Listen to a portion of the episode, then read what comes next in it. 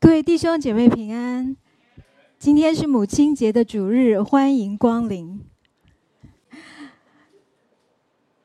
做父母从来就不是一件简单的事情，不光是把他生下来，对他说欢迎光临，我们要养他，要教他，要陪伴他。做错事情，我们要处罚他；他做对了，我们要称赞他。在还没有做父母之前，我们从来没有想过，做父母会把我们陷入一个怎么样？我们从来没有想象过，我们会接受，而且我们会享受的人生跟世界。最主要的是，在我们还没有做父母之前，我们都不知道做父母是怎么一回事，所以等我们开始。成为父母，我们才来学做父母。我们跟我们的 baby 一样，其实都没什么经验，都是新手上路，请多包涵。最特别的是，从我们做父母之后，我们突然变成别人的榜样，变成别人学习模仿的对象。很多年以前，那时候我还在美国。有一次圣诞节之后，我们有一个聚会，有一个妈妈就跟我们讲他们家在圣诞节发生的事情。他有三个儿子，大概那时候很小，大概都是小学的年龄。圣诞节的时候，他们收到很多的礼物，应该就大部分都是玩具，又不用上学，所以那段时间，那三个小孩每天都在家里玩那些新的玩具。玩了三天之后，开始有一点无聊了。他妈妈就来拿了一个箱子放在他们的前面。妈妈就跟他们说：“圣诞节很多人很爱你们，给你们很多的玩具跟礼物。你知道我们家附近的孤儿院，那些小孩在圣诞节，他们没有任何的玩具做礼物。”你们愿不愿意让他们知道圣诞节他们没有被忘记？能不能让他们也有一个难忘的圣诞节？你们想耶稣会怎么做呢？那三个小孩坐在那边一片沉默，其实他们也不太知道到底妈妈要什么。后来最大的小孩突然想懂了，他说：“我知道。”我们拿到很多新的玩具，所以我们可以把旧的玩具送给他们。所以他就回房间找了很多旧的玩具，要放到那个箱子里。他妈妈就问他说：“你觉得这样会让那些小孩觉得他们很特别，然后圣诞节是一个很幸福，让他们觉得有被纪念到的节日？你觉得耶稣会这样做吗？”这三个小孩又一片沉默，然后有一个小孩就问说：“你要我们给他新的玩具吗？”另外一个小孩马上跳起来说：“所有新的玩具吗？”妈妈说：“我没有任何的建议，你们要给你们心甘乐意给的。可是你们要想，耶稣会怎么做呢？”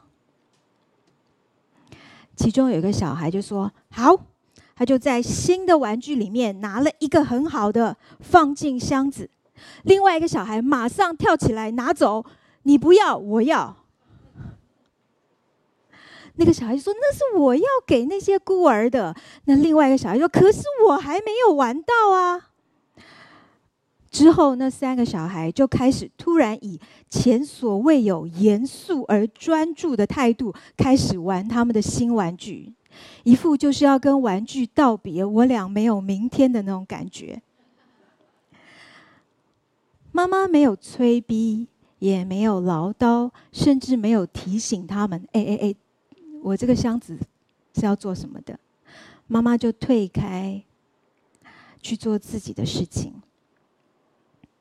两天之后，那个箱子装满了新的玩具。妈妈把箱子搬到车上，送到孤儿院去。我们听到这个妈妈做见证的时候，都觉得哦，好感动，好美的一件事情，在圣诞节，不是吗？就有一个妈妈说：“你的小孩真的是天使。如果在我们家，两天之后，那个箱子里不但不会有玩具，那个箱子会变成他们的玩具，所以我还要来收拾那个箱子。”然后很多的妈妈都有共鸣。我了解，对小孩子来讲，什么东西都可以是他们的玩具。可是我也了解。第一个妈妈所说的事情为什么会发生在他们家？从我认识那个妈妈开始，我就发觉她是一个乐于给予、不求回报的人。她曾经说：“她说给予是上帝的工作，所以当我们给予的时候，我们不是失去我们所拥有的，我们是在分享神的荣耀。”所以，这个妈妈总是提醒我，让我想起《使徒行传》第二十章第三十五节。《使徒行传》二十章三十五节，保罗对以弗所的长老说：“我凡事给你们做榜样，叫你们知道应当这样劳苦，扶助软弱的人，又当纪念主耶稣的话说：施比受更为。”有福。我想，这三个小孩不单是他们像天使一样可爱，有他们妈妈的榜样，将来他们长大一定会成为有很多美德的年轻人。最重要，他们一定有一个很好的美德，就是不自私、好给予、乐于分享，因为他们有母亲这么好的榜样。这也让我想到，其实基督教是一个非常特别的宗教。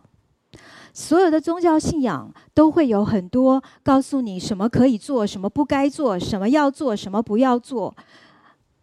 很多时候，我们就像那三个小孩一样，其实我们不太懂，我们不知道神对我们的期待到底是怎么样。可是基督教很特别的是，我们有耶稣基督做我们的榜样。他用他的一生，不论在高山、在低谷，在任何的情况之下，他遵守神的旨意，他做一个讨神喜悦的人。而他的榜样，他用他的一生，让我们所有追随耶稣的人，我们知道应该怎样行，跟着这个榜样。我觉得这是一个非常特别的事情。也常有人问我说：“那为什么上帝当初造人，不就把我们造好一点？我们只会敬拜耶和华神，只相信耶稣，都不会犯罪，也不会做错误的决定，这样上帝也不会要生气，那我们也不会有这么多纠结。”我在做母亲之后，我开始知道这个答案。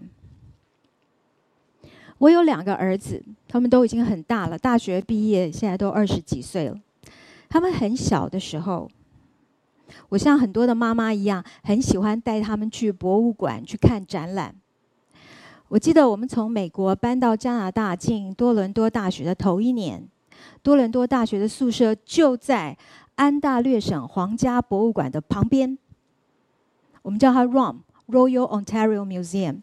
我常常带小孩去。你知道博物馆都有一个非常特殊的设计，就是它的出口永远都是礼品店、纪念品店，所以你必须要走完整个纪念品店，你才出得去。然后那里面就会挂很多叮叮当当，非常吸引人，特别是小朋友的东西。那时候他们两个，一个五岁，一个八岁，所以那时候我就跟他们讲好。我们每一次去，你们可以挑一样纪念品，在多少钱以下？然后这个钱你出一半，我出一半，因为他们有零用钱。然后每次我们离开博物馆的时候，我就会发觉我两个小孩非常不一样。我老大就会在整个礼品店绕一圈，小心挑选，仔细比价，连说明书都要看一看，然后才会挑一个他觉得很满意的买回家。我老二完全不一样，他从进门，他第一个看顺眼的开始抓，然后就往付钱的地方前进，然后在路上就会看到别的东西，诶，看起来也不错，他就开始换，一直换，一直换，最后。大部分的时间，他都是买挂在收银台的东西。那时候我看，我就觉得很奇怪。我这样很多有不止一个小孩的妈妈一样，会都会问一个问题，就是：都是我生的，都是我养的，怎么这么不一样？我说过，我们到加拿大头一年住在市区。多伦多大学的宿舍，我把他们两个都送进附近的公立学校，结果我老大被霸凌。我去找他们的副校长谈，他也有一些措施，但是我不觉得满意，所以我就决定把两个小孩转出来。那个时候我们在加拿大服侍的教会在市郊，离市中心带开车四五十分钟，所以我们就决定搬到那边去住。到那边去住，因为之前在公立学校的被霸凌的阴影，所以我就把两个小孩送到隔壁镇一个很小的基督教的私立学校去。他们在那边读了两年，然后我们家没有钱了，没有钱再供他们读私立学校，所以必须把他转回我们家附近附近的公立学校，离开私立学校。所以当私立学校那一年二月。发单子给我们，请我们付下一学年的学费定金的时候，我就写告诉他们说，暑假之后我们不会回去了。从我交出那个单子那一天开始，我每一天开车去接他们放学，回家的路上会经过我们之后要去读的那个公立学校，我就会把车开进停车场。那时候学校已经没有什么人，因为已经放学了。我们三个就会坐在车上开始祷告。我们祷告神，希望这个学校善待我们。我们希望，我们祷告，希望神赐恩给我们，使我们平安，在这个学校里面能够有很快乐的学习经历。我们每一天放学都把车子开进停车场，开始祷告，一直到暑假的时候。暑假的时候，因为我已经去公立学校注册，我收到了分班跟报到的通知。这个时候，私立学校突然打电话给我，他问我说：“你们是不是暑假之后不再回来了？”我说：“对，我说我二月就已经有把单子交回去通知你们了。”然后经过短暂的交谈，他对我说：“他说，我们有开一个会，如果我们免除这两个小孩的学费，你们愿意回来吗？”我答应他考虑，然后我就把这两个小孩叫来。那个时候，一个要升三年级，一个要升六年级。我告诉他们这个状况，然后我说：“你们怎么决定呢？”我老二说：“他都可以。”他们跟着我们五年换一个国家，两年换一个学校，所以 经验丰富。他说：“哦，他都可以。”我就问我老大，他想了一下，然后跟我说：“他说，妈妈，妈咪，我觉得我们应该要去公立学校。”他说。我们祷告这么久了，They deserve a chance。他值得我们给他们一个机会。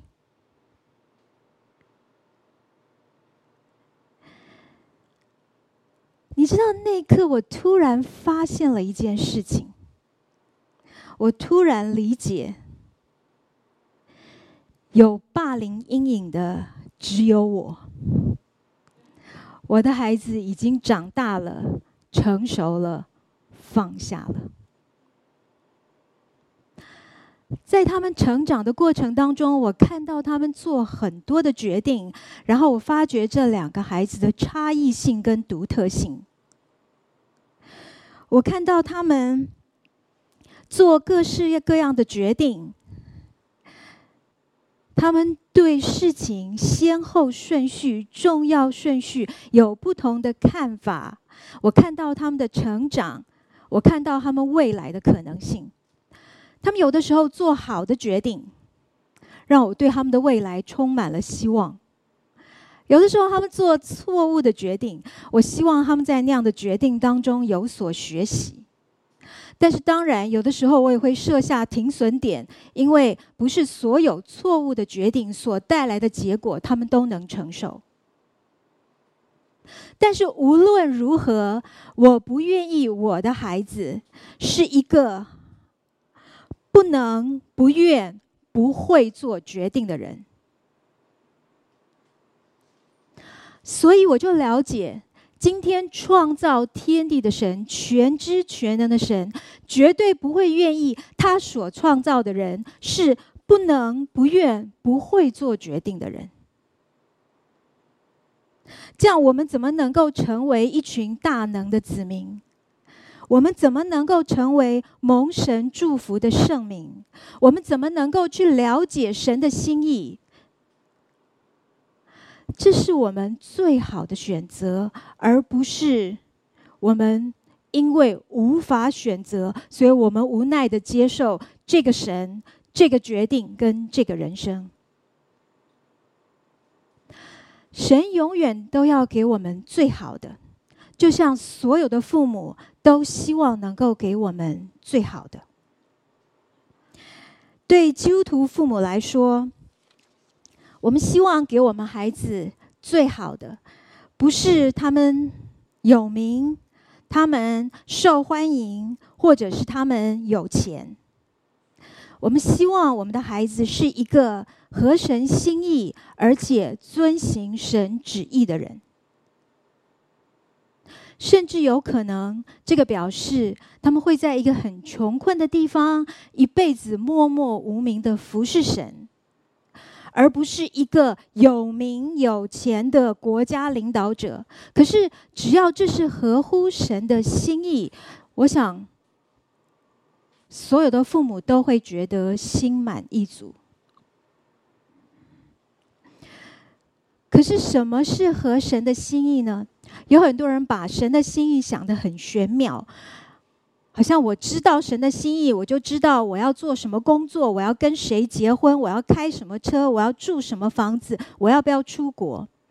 可是我发觉圣经上神的心意并不是写这些东西。底下我跟大家分享四段经文，我们大家一起来看圣经当中神的心意是什么。第一段在帖撒罗尼迦前书第四章三到四节。他说：“神的旨意就是要你们成为圣洁，远避淫行；要你们个人晓得怎样用圣洁尊贵守着自己的身体。”第二段经文是我们大家很熟悉，就是刚刚的信息经文。碧玲师母有帮我们念，在帖帖撒罗尼迦前书第五章十六到十八节，要常常喜乐。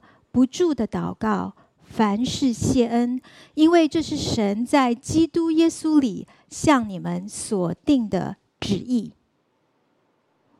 第三段经文在彼得前书第二章十五节，因为神的旨意原是要你们行善，可以堵住那糊涂无知人的口。最后一段经文在彼得前书第四章十九节，所以那照神旨意受苦的人，要一心为善，将自己灵魂交给那信实的造化之主。所以由这四段经文，我们大概可以知道，神对我们的旨意是要我们保持身心灵的尊贵。跟纯洁，要行善，要凡事向神祷告谢恩。这样我们在即使在受苦当中，也可以喜乐。这跟世界给我们的标准差很多。世界要我们追求财富、出类拔萃、过安逸的生活。我觉得那没有什么不好，只是很多时候，当我们把次好的变成最好的，很多时候我们失去了神所给我们的恩典，我们只剩下欲望，而那个欲望一定不能被满足，所以我们就只剩下愁苦。举例来说，神给我们金钱。希望我们因此有安全感、有快乐。我们拿到金钱，我们辛苦工作得到金钱，我们可以行善。而我们在行善的时候，我们看到那些软弱缺乏的人，我们可以帮助他们，所以我们就因此祷告跟神感谢神给我们的恩典。这样，即使我们在苦难当中，我们知道我们是为什么得到这些金钱，我们也可以因此而喜乐，而这可以保持让我们身心灵的尊贵跟纯洁。可是很多时候，我们把金钱当做我们追求的目标。圣经当中形容金钱是不定的钱财，因为你永远不知道你什么时候会获得，你永远不知道什么叫做足够。最后，我们一定不会拿这个金钱来行善，因为我们都觉得不够，觉得可能会失去，所以我们也没有办法向神祷告谢恩。而我们在这样的痛苦当中没有办法喜乐，最后通常我们付出的是我们失去了我们身心灵的尊贵跟圣洁。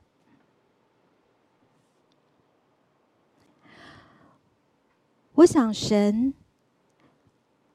要我们遵行他的旨意，原是希望给我们最好的一个丰富而满足的人生，像所有的父母一样，希望孩子能够得到最好的一个无悔、无憾、无怨的人生。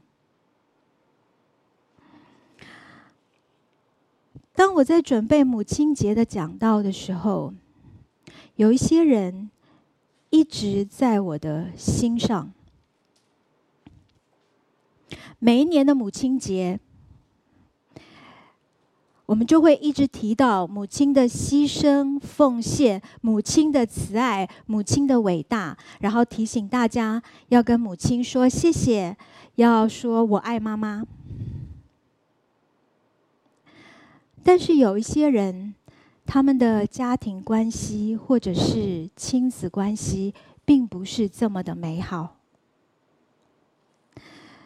他们的关系是紧张的，是有冲突的，有些是冷淡的，有些甚至是让人觉得窒息的。在母亲节。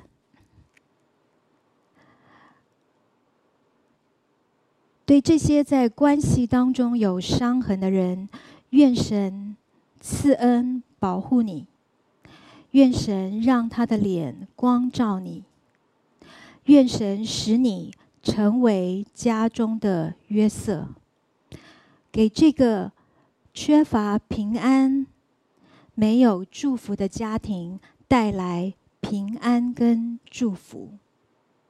你说很难？我想也是，可是我想神会像祝福保护约瑟一样的祝福保护你，耶和华必与你同在，耶和华必使你所做的尽都顺利，尽都亨通，因为我们是亚伯拉罕的子孙。神给亚伯拉罕祝福，也给他应许，地上万民都要因我们得福。我们是蒙福的人，我们也是能够祝福别人的人。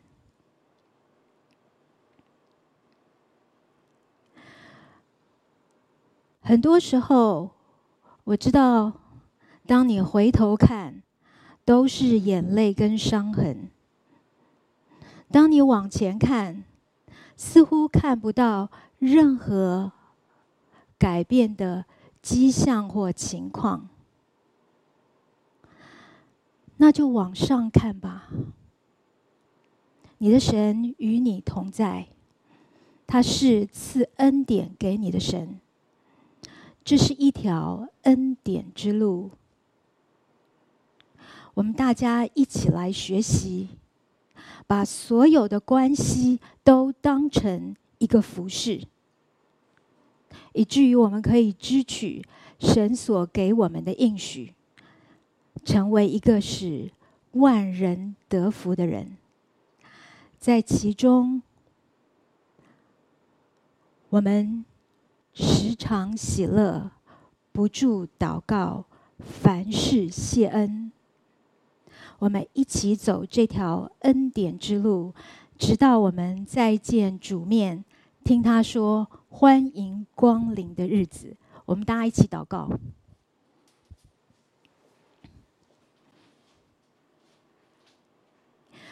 亲爱的天父，我们感谢你，今天是母亲节。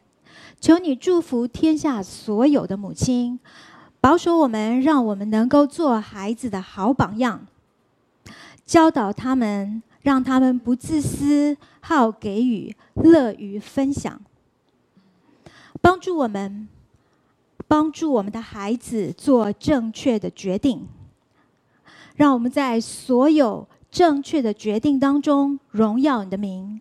在所有错误的决定当中有所学习，在我们的人生当中，我们学习做一个遵行你的旨意，并且讨你喜悦的人。让我们保持我们身心灵的尊贵跟圣洁。让我们行善，时时祷告，感谢神，在受苦中也能喜乐。